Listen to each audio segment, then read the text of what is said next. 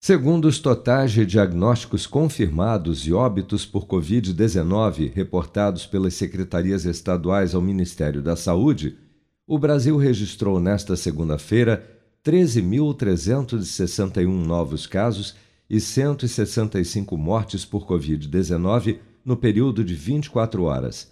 Somado a esses totais, o Brasil já registrou 30.012.798 casos e 660.321 mortes por Covid-19 desde o início da pandemia no país em março de 2020. O secretário de Saúde de São Paulo, Jean Gorenstein, destaca que o controle da pandemia e a redução, principalmente dos números de internações e óbitos por Covid-19, só está sendo possível com o avanço da vacinação, inclusive de crianças. Não tenho dúvida que, a despeito de todas essas correntes e marés de informações falsas ou de grupos anti-vacina, eh, nós conseguimos avançar. A população entendeu que não era só importante ela ser imunizada, seus tios e avós, mas também as suas crianças. Então, eu não tenho dúvida que nós estamos avançando, estamos tendo a consciência da população.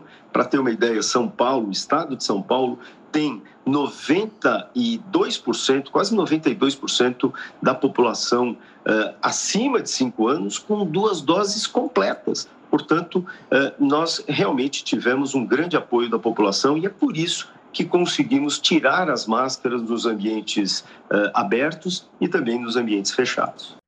Dados do Programa Nacional de Imunização apontam que até amanhã desta terça-feira, 176.232.928 pessoas maiores de 5 anos, ou 82,6% do total da população do país, já haviam recebido a primeira dose de vacina contra a Covid-19, sendo que destas, 161.109.982, ou 75,5% dos habitantes do Brasil, também já foram imunizados com a segunda dose ou dose única contra a doença.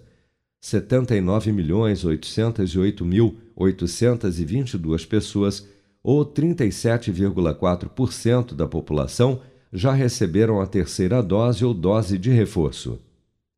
Com produção de Bárbara Couto, de Brasília, Flávio Carpes.